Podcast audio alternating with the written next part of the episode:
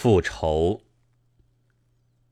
人的皮肤之后，大概不到半分，鲜红的热血就循着那后面，在比密密层层的爬在墙壁上的怀蚕更齐密的血管里奔流，散出温热。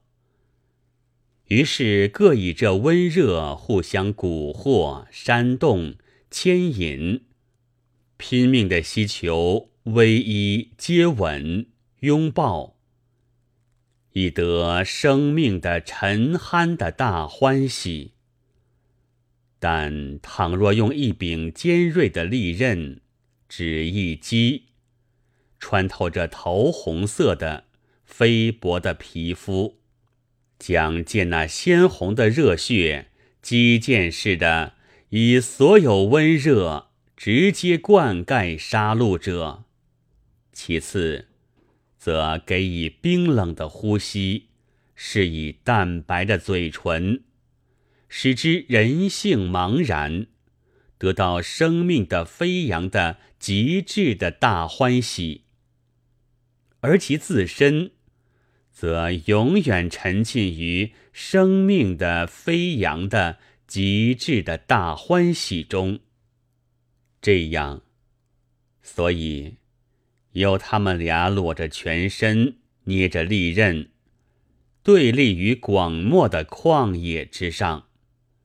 他们俩将要拥抱，将要杀戮。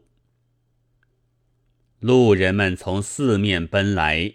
密密层层的，如怀蚕爬上墙壁，如蚂蚁要扛响头，衣服都漂亮，手倒空的。然而从四面奔来，而且拼命的伸长颈子，要赏见这拥抱或杀戮。他们已经预觉着事后的自己的舌上的汗。或血的鲜味，然而他们俩对立着，在广漠的旷野之上，裸着全身，捏着利刃，然而也不拥抱，也不杀戮，而且也不见有拥抱或杀戮之意。他们俩这样的至于永久。圆活的身体已将干枯，然而毫不见有拥抱或杀戮之意。路人们于是乎无聊，觉得有无聊钻进他们的毛孔，觉得有无聊从他们自己的心中有毛孔钻出，爬满旷野，又钻进别人的毛孔中。他们于是觉得喉舌干燥，脖子也乏了，终至于面面相觑，慢慢走散，甚而至于居然觉得干枯到失了生趣。于是只剩下广漠的旷野，而他们俩在其间裸着全身，捏着利刃，干枯的立着。